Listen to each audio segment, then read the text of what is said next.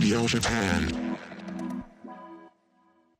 い皆さんこんにちは。 HYPEBEAST RADIO JAPAN MC の高田真昼です、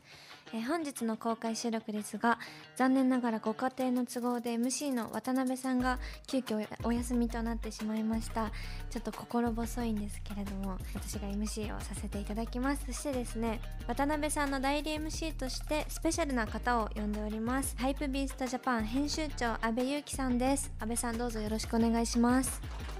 はい、えっ、とハイプビーストジャパンの阿部と申します。えっ、と渡辺さんの大学務まるか非常に不安ですがえ頑張ります。よろしくお願いいたします。お願いしあの安倍さんとあの最初に会ったのはちょっと前ですよちょっと前ね。イベントでうそうお会いしたんんですけど。何ヶ月か前。そうなんですよ。でそれでこういう機会でご一緒させていただけるということですごい私も嬉しく思っています本日はよろしくお願いいたします。では早速番組説明をしていきましょう。この番組はどんな番組かというと、はい。 HYPEBEAST RADIO JAPAN はファッションストリートカルチャーを中心としたさまざまな最先端トレンドを切り取るグローバルメディア HYPEBEAST によるポッドキャストチャンネルです。日本はもちろん世界でリアルに起こっている hype なニュースをお届けします。前回は N ハリウッドデザイナーの小花大輔さんにご登場いただきましたがすごいもう貴重なお話をたくさん聞けましたよね。神がかってた回な気がしました。そうなんです。三人の掛け合いだったりとか。さんの中でもはい。小花さんもすごいお話上手なんで。そうですね、楽しかったです。うん、なんかいろいろこう趣味の話もちょっと混ぜていろいろ話していただいて私実際に喋ってみてこう何か物事を見る視点とかそのインプットの仕方自体があもうすごいこうひなんだろうみんなより一歩深いんだろうなっていうのがすごい改めて分かって。すごいやっぱ憧れるなって思いましたね単純に。はい。安倍さんも聞いていてどうでしたか？でも本当に繰り返しになっちゃうんですけどすごい回を重ねるごとにうん。皆さんの、ね MC のお二人の掛け合いもいい感じになってきて、本当ですか？はい。まあ、初回からでしたけど。で、はい。まあ、小花さんと渡辺さんも昔からのお知り合いだったんで、はい。そういうとこでも多分貴重なお話の回になったのかそうですね。思ってはい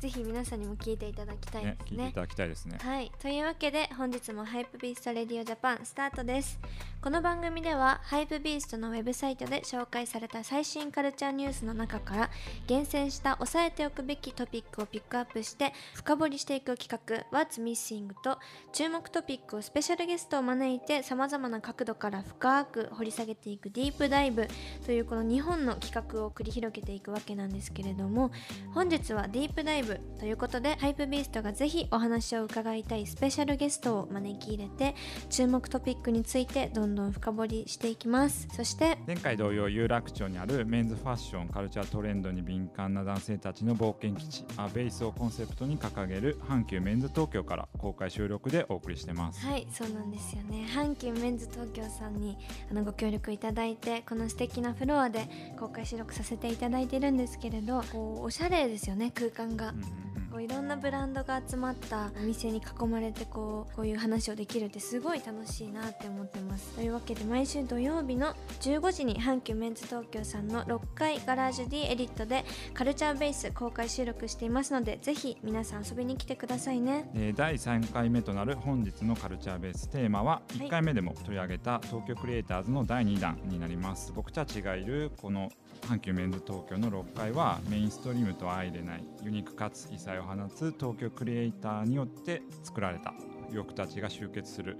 ユニークなフロアになってます。この公開収録のブースがあるガラージュディエディットは国内外のデザイナーズブランドがセレクトされた場所になってます。はいもう第3回目ということですけど安倍さんはこのフロアご覧になってどうですか？あ僕でもちょこちょこ来てたんですよあ実はそうなんですね。はい。なんでまあ、はい。ただ来るたんびに結構新しい発見というか、はいはいはいあこんなのもあったのかって新入荷のアイテムもあると思うんですけど、うん。なんかつどつど発見があるような面白いフロアになってるなって思ってます。そうですね。あの前回もそうなんですけど渡辺先輩がタピオカを買ってくださったんですよ。知らなくてそれあそうだ。いきなり渡されてマネージャーさんから。確かに。なんかい一個多くオーダーしててこれは？って聞いたらあそれマッピーの。いやもう優しいです。よ本当に。チャッキーっていうお店のあのタピオカ屋さんもあるのでそういうところもぜひね体験していただきたいなと思います、それでは早速ゲストをお呼びしましょうか。では本日のゲストは？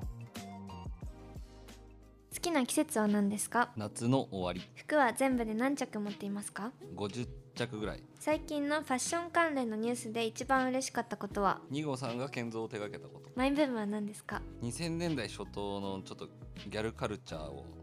深掘り。自分を動物に例えると？猫。デザイナーになろうと思った理由は何でしょうか、うん着たい服がなかった。尊敬している人は？父親ですかね本を一冊無人島に持っていくとしたら何を選びますか？スラムダンクの28巻。朝起きたら最初にすることは何ですか？うがいですね。愛されたい？愛したい？愛されたい。間が入ったから。それでは本日のゲストにご登場していただきましょう。ヴィンテージへの愛と知識を武器に東京から世界に挑む MASU デザイナー後藤新平さんですはじめまして。はじめまして。お願いします。お願いします。後藤さん僕は多分でも1年ぶりぐらいのそうですね。ショーの時に取材させていただいて。そうですね。そうなんです。お世話になりました。ちょっとでもさっきの回答も突っ込みどころが 満載すぎて、いろいろ聞きたいなって。どれから聞いて スラムダンクの28巻は何のとこでしたっけ？28巻は山王戦の赤木キャプテンが相手のキャプテンに全然かなわないみたいなあくだりがあるんですけど。でも俺には仲間がいるんじゃないか俺一人の力じゃないっていう奮い立たせるのにちょうどいいかいいとこですね、なはい。ごめんなさいピンポイントで。2000年代のギャルカルチャー。そうですよね。そうっすね。なんかよく考えればすごい影響を受けてたなっていう部分があってそれをちょっと新しくこうファッションに落とし込めるんじゃないかなみたいなのでちょっと今リサーチ中。すごいですね。当時の雑誌とかを見てる感じなんですか？そうですね。当時の雑誌は結構読んでて、まあ、当時もちょっと読んでたんですけど、はいギャルギャル雑誌ギャルお雑誌みたいな、でもなんかちょっとこう今見るとすごい新鮮なこう厚さがあるなと思ってて、はい、読んでます、確かに。はい、流行ってますよねでも。うん。女子の間でもめちゃめちゃ2000年代そういう格好してる子多くて可愛いんですよね。まだこうメンズにはこう落とし込まれてない気がするんでちょっと気になるなっていう部分ですかね。えそれもどんな風にこう あれされるのかすっごい楽しみなんですけど、は楽しみにはい消化されるのか、はいい、はいというわけで本日はよろしくお願いいたします。えー後藤さんをもっと知っていただくためにですねプロフィールをご紹介させていただきます。1992年生まれ文化服装学院メンズデザインコースでテーラリングを学びながらライラで働き文化服装学院卒業後にライラに入社。店頭に並ぶヴィンテージウェアの修繕に加えインハウスレーベルの企画生産管理として立ち上げから6シーズン携わる。2018年秋冬のブランドリブランディングを機に MASU に改名しデザイナーに就任。ヴィンテージの要素を現代的に落とし込んだアイテムを展開しています。ブランド名の MASU はマスという丁寧語にも由来しています。ちなみにファッションにハマったきっかけがヴィンテージということでポケットの裏に何かが書いてあったりホコリやゴミに混じってメモが入っていたりすることに気づくのも一種の感性だと考えているという情報もあります。すっごい私も今日お会いするの楽しみにしてきました。ありがとうございます。もちろんコレクションもずっと見てきたんですけどそれこそ MASU にこうリブランディングした時から私は認知していて、さっきもちょっとお話ししてたんですけどもともとあるブランドにこう入られたっていうところで全く違ったらしいんですよね。あのもともとのマスのイメージとそうまたなんです全然違うということでやるからには自分らしいイメージでいくぞとかそういうのは最初からこう考えてたんですか？そうですね。なんか前ちょっと自分が歩んできた文脈と違うものをこう強みにしてるブランドだったんですよもともとはい。でもこうなんか縁があって関わらせてもらうっていうかデザイナーとしてお声かけしてもらって、まあ、そのタイミングで自分がこうやっぱ最大限に何かを発揮しないと多分答えれないと思って、そこは今の、はい、社長とこう話しながら結局合わせるっていうよりは僕のデザインを出すっていうのにこう GO を出してくれてで今に至るっていう感じですね。なるほど。2022ともう一番最近のあの AW のコレクション私すごいいろんな意味でちょっとこうびっくりしたというか、はいはいはい。もうちょっと数年前の多分 SS だったと思うんですけど、はいは2018年かな。ルックがすごい好きだったんですよ。でそこからまたちょっとイメージもありつつもまたちょっとストリートっぽい要素もすごい入っうんたなっていううん印象で個人的にすごい好きでした。う んだいぶ詳しくてちょっ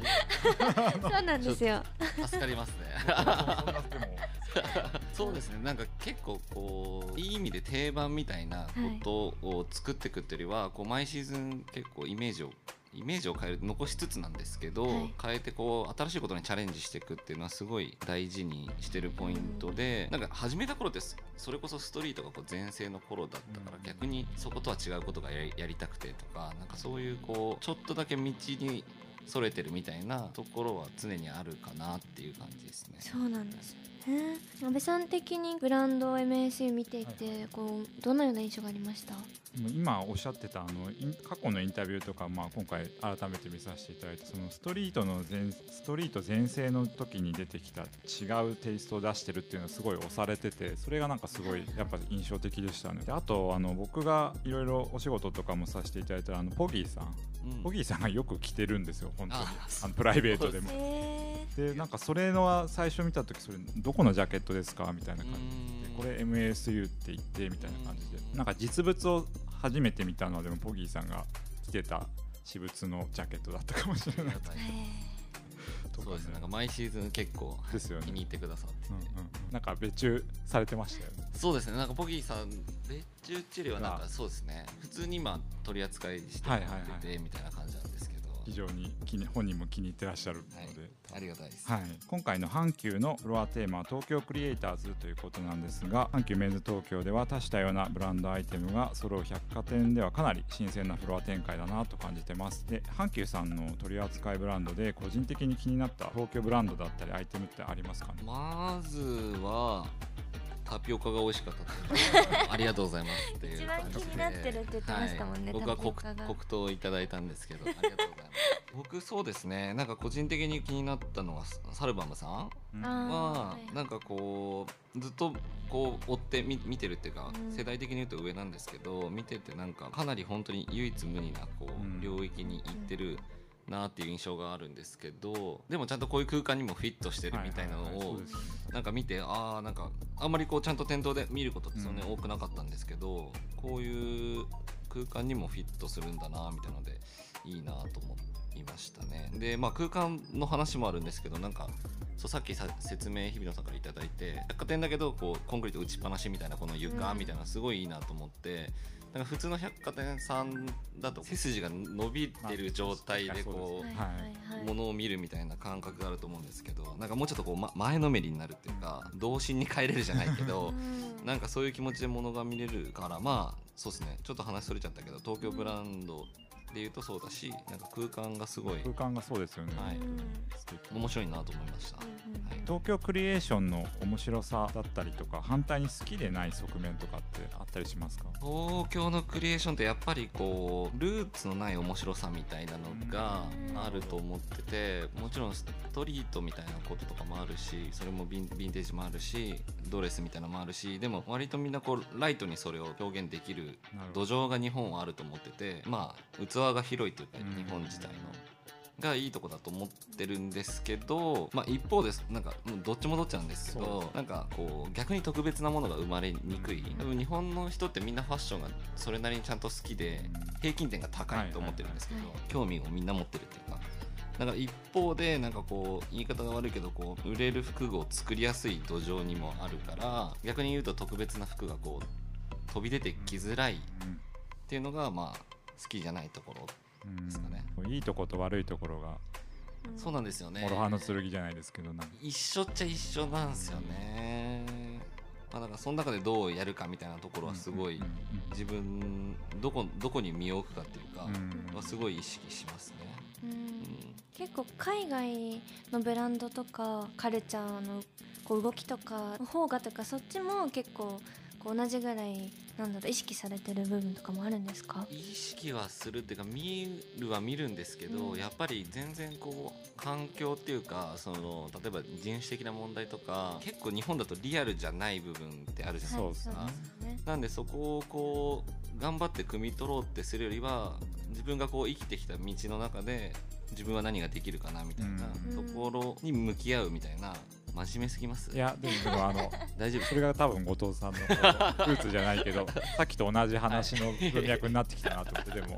でもでもそうっすね。はいうん。なんかそれに答えがあるのかなと思って、まあ、海外はチェックはしてるけど基本的には自分に向き合ってるって感じですね。なんか真似してるもんって結構分かっちゃうじゃないですか見てる側からするねと。だからやっぱりその人のその中から出てきたものと取り入れたものって結構やっぱり一目瞭然といういやか本当にそうですね。と思います。というわけでそんな後藤さんの最近のご活動についてもう少し聞かせていただいてもいいですか？2021年2月に初めて東京でショーを行いました。ランウェイの、はい、フィジカルで行ってでその後にまあ7月に SS のショーを、まあ、2回行ったっていう感じですね。そうですね。初めてランウェイに、まあ、踏み切ったって感じなんですけどなんかちょうどパリコレがもうできないというかもうみんなやっぱ外に出れないよねっていうタイミングがあって、まあ、うちも行きたいなっていう感じだったんですけど、はい。じゃあ今日本で何ができるかなみたいなところであえてこう攻めの姿勢っていうか、うん。こうショーに踏み切るっていうかファッションのなんか強さみたいなのをなんか表現できるベストなタイミングかなと思って2月にショーを行ったっていう感じですね。安倍さんも来ていただいて、両方ともはい。行かせていただいて。やっぱ東京でしかそうショーをやるにも多分できないことってうん。あるじゃないですか、そうですね。多分そういうのも含めて今逆にそのコロナ禍で貴重な機会というか、まあ、多分国内は国内ですごい濃密になってるんでそうですね。それがすごい感じれるのがなんかまあこの期間だけなのかなとかそうですね。でもなかなかこのなんか状況をこうプラスにうん。変えていくってすごい難しいなって思うんですよ。だからその行動力がもうほんとすごいなって思いました。後からこう動くことも多分できたと思うんですけど、なんか割と直感的にっていうかこれはなんか確実にやるべきだなみたいな感じで突き進めれたかもしれないですね、だから割と喜んでくれる方も多くてっていう、はい、結果だったと思いますけどはい、じゃあ続いてちょっと質問に移らさせていただきたいんですが文化服装時代ライラ時代に深めたヴィンテージクローズの知見をどのように服作りに取り入れてるかっていうのをお伺いしてもいいでしょうか？そうですね僕文化の、えー、と3年通うコースにいたんですけどもう途中ぐらいからそのライラっていうまあ多分日本でかなりこうヴィンテージを共有してるお店に関わるようになってで、まあ、そこでこう洋服お直ししたりとかしてたんですけどとんでもない数の洋服をこう触れる機会っていうのがあって、まあ、常に毎日そういう感じでで何がいいかって今だとこう検索すれば大体こう洋服ってこう平面的には見えると思うんですけど裏返したりとかそのうん細かい話だと縫い代がとかステッチがとか直すんで裏側まで全部見ないといけないみたいななんかそれによってなんていうのかな普通の人は見ら見れないものをたくさんしかもトップクラスのヴィンテージをそういう風に見れたので多分こう意識的無意識にこう目線が上がってるんじゃないかなっていうこうクオリ自分が納得できるクオリティっていうのが多分すごい高いレベルにあるっていうちょっと自負はあるんですけどと思います。でもそのヴィンテージクローズとこうすごいこう近いく関わってきてる時からなんだろう自分のブランド持ちたいとかそういう思いってあったんですか、ね、それは結構中学生ぐらいの時からなんとなく思っててそうなんですよへねー。でもなんかまだその答えをずっとこう探しながらうん。学校にも帰ってたし服を見てたっていう感うじですね。ん。うん。そっか中学の時からってすごい。いや自分まあ自分 まひるさんは12歳からもう バンバン出てるから、はい。なんかこうそう知ってくださってたっていう話をあしてでも我々世代は多あでも分多分みんな知ってるんじゃないですか知ってるっすね。そんな本当ですか？マッピーちゃんだみたいな。いやいや。大きくなったなみたいな。そうなんか初めて会った方にも大きくなったね。言われますすごい言われるんですよ言わねれますよそうなんですよであの先ほどおっしゃられてたコレクションの中でペリメトロンの佐々木さんとタッグを組んだきっかけとかってあったんですか、きっかけなんかこうヘアメイクえー、とキングヌーとか、えー、とミレニアムパレードとかをやってるのヘアメイクをやってる高井さんっていう方がいるんですけどその方と前々からちょっと知り合いででちょっとまあショーをやりたいなみたいな話をこうふわっと話してた時に彼らと組むのいいんじゃないかっていうふうに言ってくれたんですね。なんか僕そのさっき安倍さんもおっしゃってたんですけどこうみんなが内向きになってるタイミングっていうか東京でしかできないことみたいななんか僕の中ではこう熱狂を生むことだなと思っててでやっぱり彼らペリメトロのチームってもう実際に熱狂を作ってきてる人たち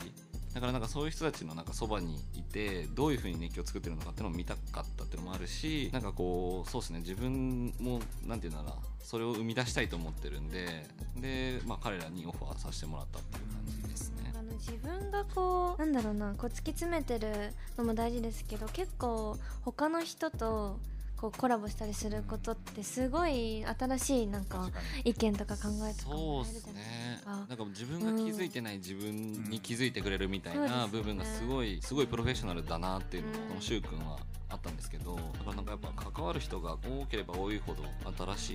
い道が見えてくるのかなみたいなのありますね。うん確かにシュウさんがその動画とかで言ってたなんだろう昔の幼少期の記憶がうんこう表現してた方がその懐かしさとのうんこうあれがとかそういう話もこう後藤さんが考えてることをすごい汲み取ってすごいこう距離が近くアイデアを出しててすごいなと思って本当に。なんかだいぶ愛のある人たちですね。そうですよね、はい。であのいろいろインタビューとかの中でもおっしゃってたように日頃感じたこととかこうそれをインプットしたりとか洋服に落とし込むのをされるっていうものを読んで最近なんだろうなこうワクワクしたとか感じたこととかってありますか？2月にはい。その展示会を終えたばっかりなんですけどなんかショーじゃなくて展示会にしてなんかこういろんな人に来てもらってお話しする場を設けようっていう機会にしたんですよ。はい。なんかこうショーって割とこう一方通行のコミュニケーションのやり方だと思うんですけど、でもそれの良さもあるんですけど、うん。じゃなくてこう対話したいなと思ってでこう会えなかった人たちにやっと会えたとか、はい。なんかうちのことをどう思ってるみたいなのを割とこうぶっちゃけてこう話しましょうみたいな回にして、なんかそれがすごいこう次のなんていうのパワーにつながるなっていう体験ですかね。そういうので話した内容とか思ったことを積極的にコレクションにも取り入れていくみたいな、感じなんですかね。入れたり逆にうん、ああ逆に。取り入れなくていいやみたいななんかあ逆に行こうみたいな気持ちにもなる確かに。しそういう場って大切ですねそうですね。やっぱなんだかんだこうフィジカルにコミュニケーション取るってすごいそれがやっぱ体験だと思うんで、うん。なんか個人的な質問なんですけどこうデザインとかをするじゃないですか。結構締め切りないとできないタイプだったりしますか？そうですね。締め切りあってもちょっとあのも。うもっともっと始みたいにめるとそうなっちゃうのですよね。切り切りがないっていうような切りになっちゃうん。ですよね確かに100%って結構難しいいやですよね。難しい。難しいですね。どどっかでもうん。そうどこまでよみたいそうなんなですよね。ですよね。うん、やっぱクリエイティブこう作ってる人ってみんな本当そうだとまあ多分そこの思うんですけど、葛藤との戦いみたいな感じですよね。うん。その中でどこまでできるかみたいなのがやっぱうん。実力かなと思うんで。実力です。実力です。でもはい。私もこう二十歳ということで今の10代うん。20代のファッションシーンをこう見てってどう思いますか？なんか自分たちの頃よりもすごい洗練されてるなっていうのは第一印象としてあってでも一方でなんかこうぐちゃぐちゃしてない感じというか,、うん。なんかハプニングがない感じがすごいうん。もどかしいなと思っててさっきまひるさんとね喋ってたんですけどなんかそれこそなんかストリートスナップみたいなのがこう我々は結構前世の時代だったりとかはい。なぜか古着屋さんとかあのブランドがファッションパーティーしてるみたいな時代をこう体感してきてた世代なんでなんかそういう時ってこう、うん。SNS とかで検索ベースでこう人を見つけたりとかするじゃないですか、じゃなくてはい。なんかこうハプニングがこう起きづらい状況になってるのかなと思ってて、うん。会うはずのなかった人と会うみたいなそうそうそうそういうところでしか出会えなかったりとか、うん。生まれなかったことがありましたもんね。そうなんですよね、だからやりましょうなんか。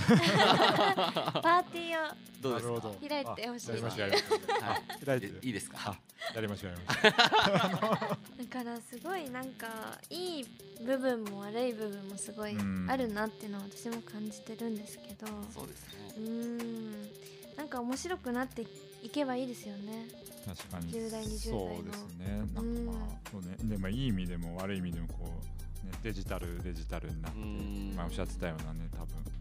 フィジカルでっていうのがちょっとそうっすよね。やりにくくもなってるのかもしれないですすよね。雑誌とかも本当しょうもう仕方がないなっていううん。理由でこうやっぱりこうなくなってっちゃったりとかうん。どんどんするじゃないですね。か。確かに。うん、だから原宿に行けばこうスナップの方がい,、うん。いっぱいいてうん。撮ってくれてたりとか。何往復もしてるやつとかいます表参道。そうそうそうそう。私も最初あそこ歩いたら撮られると思ってましたもん。そうっすよね。取られた方だと思うんですけど俺は全く取られない。方だったんで諦めましたけど。今ってもうそういう人全くいない。いやもうほぼいないいやいないと思います。歩いてても見ないし。ですよね、はい。そうなんですよ。なんかそういうちょっと緊張感みたいななんかなんかこうなんていうのかな。素人ファッションショーじゃないけどああなるほど。そういう場があはいはいはい。ったのは結構面白い時代だったなと思いますけど確かにはいはい。ね。はいなんかさっきもでも自分の服自分のブランドの服だったりとか着ることの方が多いっておっしゃってたじゃないですか、そういうこだわりってどういう感じなんですか？いやーでもなんかそんな特にこう着たい服がないから始めてるようなところがあるんで、やっぱ自分のとこ着ることが多いかなっていうのと、まああとはヴィンテージ着る。うん。そのミックスか友人のブランド着るとか、うん。そんな感じになりましたね。なんかでもデザイナーさんが自分のブランドをそういう思いで作って好きで着てるっていう姿勢がもう私もすごい好きというかグッときますねやっぱり。う嘘がないよねでもその。本当そう思いますね、うんうんうん、ということでもう一方今日は来ていただいててですね阪急メンズ東京モードコンテンポラリー営業部バイヤーマネージャーの日比野さんにお越しいただいております。はよろしくお願いいたします。お願いしま。ます前半のトーク聞いていてはい。どうでしたか、そうですね。僕もやっぱりあの前から個人的にもバイヤーとしてもすごく注目していたブランドなんですけど、丁寧なものづくりっていうクリエーションとしての魅力はもちろんあるんですけど、その中に僕たちのあの過去のコレクションとか見てると固定概念みたいなものを覆すようなうん。デザインとかその素材使いっ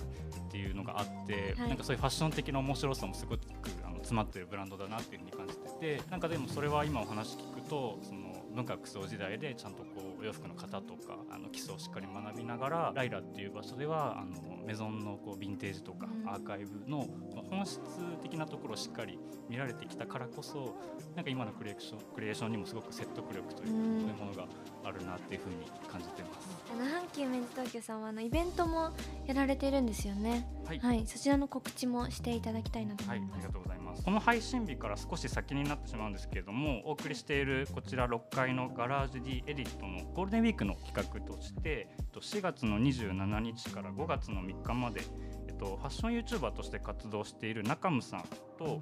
ザ・ノースフェイスの海外限定ラインであるアーバンエクスプロレーションのディレクターである、えっと、倉石和樹さんがコラボしたえーオリジナルアイテムのローンチイベントを開催いたします。今回はあのシャツ2型とパンツ1型でのご用意で、えーとまあ、結構都会的なデザインにちょっとこうテクニカルな要素を織り交ぜたようなアイテムの展開になってるんですけど